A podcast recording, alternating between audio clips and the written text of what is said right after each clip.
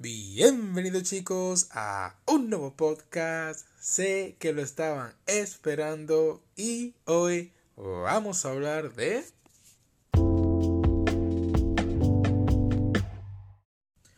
People always say it's black or white, but the world is so gray. Me encanta ese puto opening. Así es, Shingeki no bajamos. Este es un anime que, Dios mío, me encanta. Es fantástico, joder. Eh, y como podrán haberse ya dado cuenta, pues el opening es una barbaridad. Es uno de los mejores openings que he visto en mi vida, tanto visual como eh, en audio, joder. Es maravilloso. Creo que lo pondría en el top 10 de mis openings favoritos de todos los animes que he visto. Y créanme que he visto mucho, aunque no, no se la cuenta. En todo caso, estamos ante un anime que cuando escuchas el nombre, lo primero que piensas es en, es en Shingeki no Kyojin, porque siempre me pasa. Cada vez que quiero recordarme de este anime, primero pienso en Shingeki no Kyojin y después pienso en este otro que es el mismo nombre, solo que es Shingeki no Bajamos. Es prácticamente lo mismo, pero créanme que son historias totalmente distintas.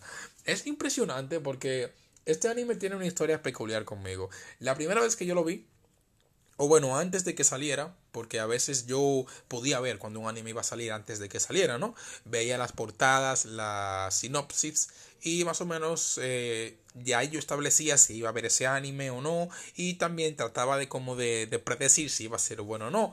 Y bueno, este fue uno de, de esos animes que yo lo vi y dije, esto va a ser una mierda. ¿Por qué?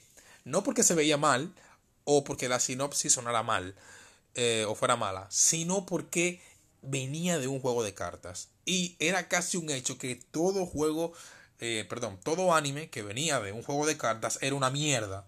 Bueno, pues tremenda equivocación tuve y tremenda paliza me, me demostró a mí, eh, me, me dio a mí ese, ese anime al mostrarme que un buen anime puede venir de cualquier lado, ya sea de un juego de cartas o de lo que sea.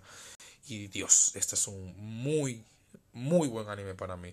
A mí me gustó. Ha pasado mucho tiempo desde que vi la historia. Ciertamente creo que debo de verla de nuevo para poder establecer bien algunos puntos. Pero es más que claro que me encanta en, en sí mismo cómo este anime se estableció y ejecutó todo. De lo que puedo recordar realmente puedo decirte que tiene unos personajes que son sumamente carismáticos. Son personajes que dan gusto de ver. Te agrada mucho. O sea, en lo personal no vi ninguno que me desagradase. Es muy, muy bueno. Todos tienen su carisma. Y sobre todo el protagonista de la primera temporada es muy bueno. Me encanta. Me encanta muchísimo. Fávaro. Es, es una barbarie. Y reluce mucho como protagonista porque él como si es como un cazarrecompensas en sí mismo. Y él tiene su forma de ser. Él no sigue como las reglas normal del mundo.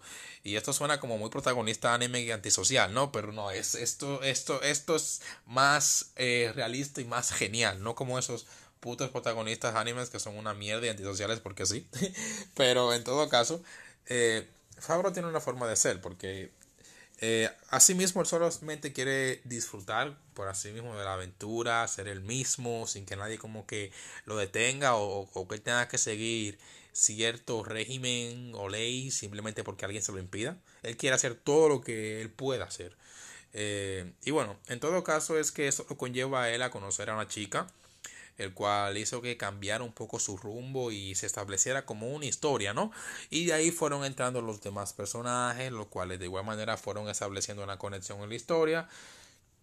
Y bueno, en todo caso es que eh, este anime para mí se estableció excelente, empezó muy bien, eh, para mí igualmente terminó de manera excelente, aunque debo decirles que creo que estoy siendo subjetivo, muy subjetivo con este anime. Por más que trate de, darle objetividad a todos los animes, a veces cuando mi gusto predomina tanto, no puedo como hablar mal de él. es cierto que yo tengo mis equivocaciones. No soy un crítico, como muchas veces lo he dicho. Tengo mis fallos. Aunque trate de ser objetivo y aunque trate de parecerme un crítico, no lo soy porque no me especializo en identificar los fallos de un anime ni en todas sus mejoras. Los críticos en sí mismos, que se especializan en esto, en criticar, pueden como tienen un ojo más así mismo, por donde que sea crítico. Yo soy como un usuario normal eh, alguien consume anime, que tiene gusto por ello.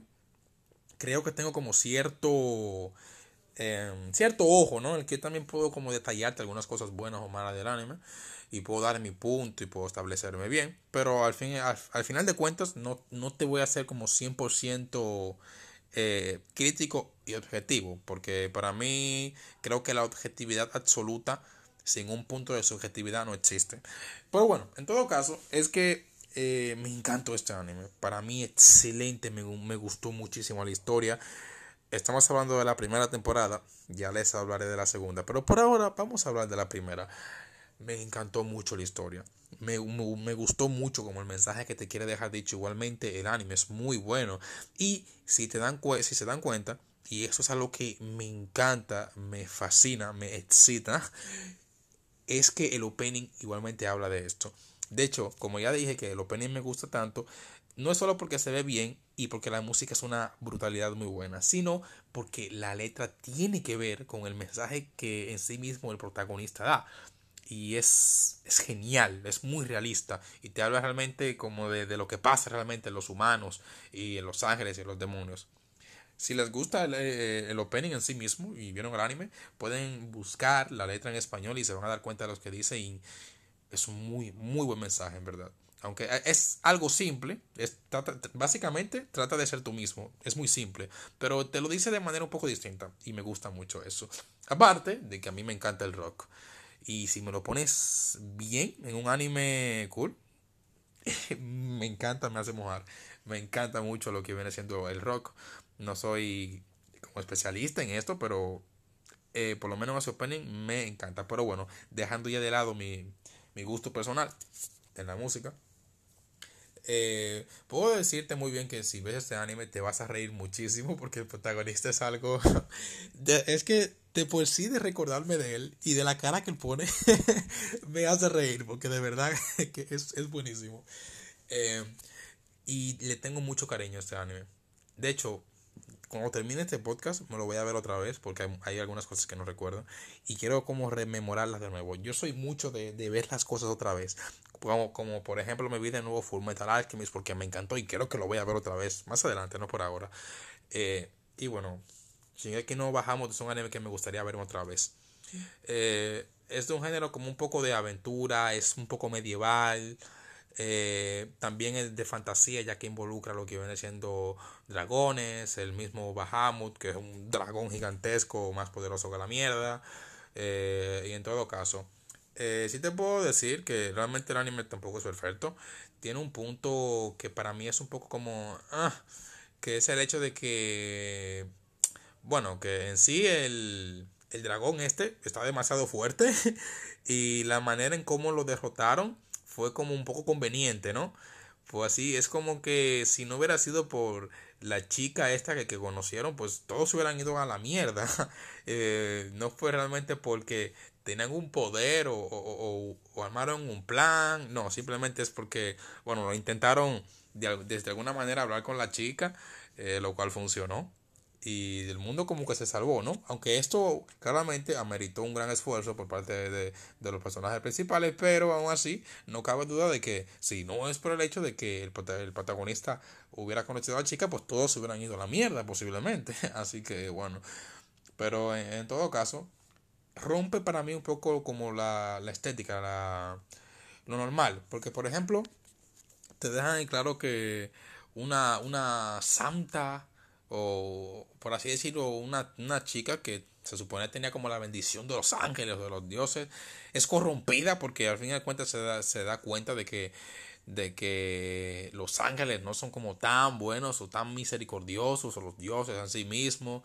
Eh, se da cuenta de que tampoco es la enviada de Dios a pesar de que todo el mundo decía que era una santa que iba a derrotar a, al monstruo este final. Me gusta porque al fin de cuentas te, te, te enseña cómo desde un punto realista una persona se puede corromper al pensar que es algo o al creer en sí, en sí mismo sobre algo, sobre lo cual tal vez no esté muy de acuerdo con su moralidad o que ella misma considere que no es algo justa, que de igual manera pasa lo mismo con la religión, En la verdad, tú crees hasta que te das cuenta de que de alguna manera algo anda mal, algo es injusto, o que el mundo simplemente no puede regirse así y no puede existir cosas tan buenas y pasando cosas tan malas. Pero ese no es el punto. En todo caso, es que el anime toca como un poquito eso, ¿no? Y eso me gusta mucho. Me encanta ver ese tipo como de, de problemática, de temas que lo exploren. Eh, no lo explotan en, en plenitud, pero sí te lo muestran un poquito. Y bueno, en todo caso, yo recomiendo mucho este anime, me encantó. Puedo decir que por mi parte la historia es buena, aunque, repito, estoy siendo más subjetivo que otra cosa, porque de verdad que me encanta ver este anime. Eh, me encanta mucho lo que te explica, el mensaje que te da. Y por mi parte te puedo decir que la historia es una maravilla para mí. No es algo del otro mundo, pero sí te puede entretener y puede realmente dejarte un muy buen mensaje. Pero nada más chicos, creo que en todo caso tengo que decirles muchísimas gracias por el apoyo que le dan nuevamente a mi canal de YouTube, el cual repito, se llama Vivo Studio, lo pueden buscar. Eh, es un poco decepcionante el hecho de que casi todos mis suscriptores vienen por, por mis podcasts, ¿no? O sea, casi todos me comentan que vienen por el podcast en sí mismo. Trato muy fuertemente de, de tener más público en, YouTube que en mi podcast, pero de alguna manera creo que a la gente le agrado más por mi forma de hablar en el podcast. Aunque si tuviera que decirles, realmente prefiero más como yo soy en, en YouTube que en el podcast. Es un poco vergonzoso como soy en el podcast porque ya es algo como muy es extraño. No puedo, por ejemplo, decirle a un conocido mío, hey, mira mi podcast, porque me van a ver hablar un poco raro, como diciendo, hey, bienvenidos chicos, y estos tipos de cosas que en verdad me da mucha vergüenza de, de mostrar a un conocido, pero al diablo, ¿no? En todo caso, les agradezco bastante, en verdad. Eh, realmente es muy emocionante ver a una persona decir que espera con ansias que yo saque un capítulo. Eh, no pensé que me iba a sentir como así, como una persona influyente de, de alguna plataforma. Así que gracias. En todo caso, lo dejaremos hasta aquí. Y espero que esta cuarentena lo esté tratando bien. No salgan de casa, como ya todos saben. Y sobreviviremos. Y si no sobrevivimos, nos veremos en el cielo, en el infierno o en la nada. En lo que sea que exista. hasta nunca. O hasta pronto.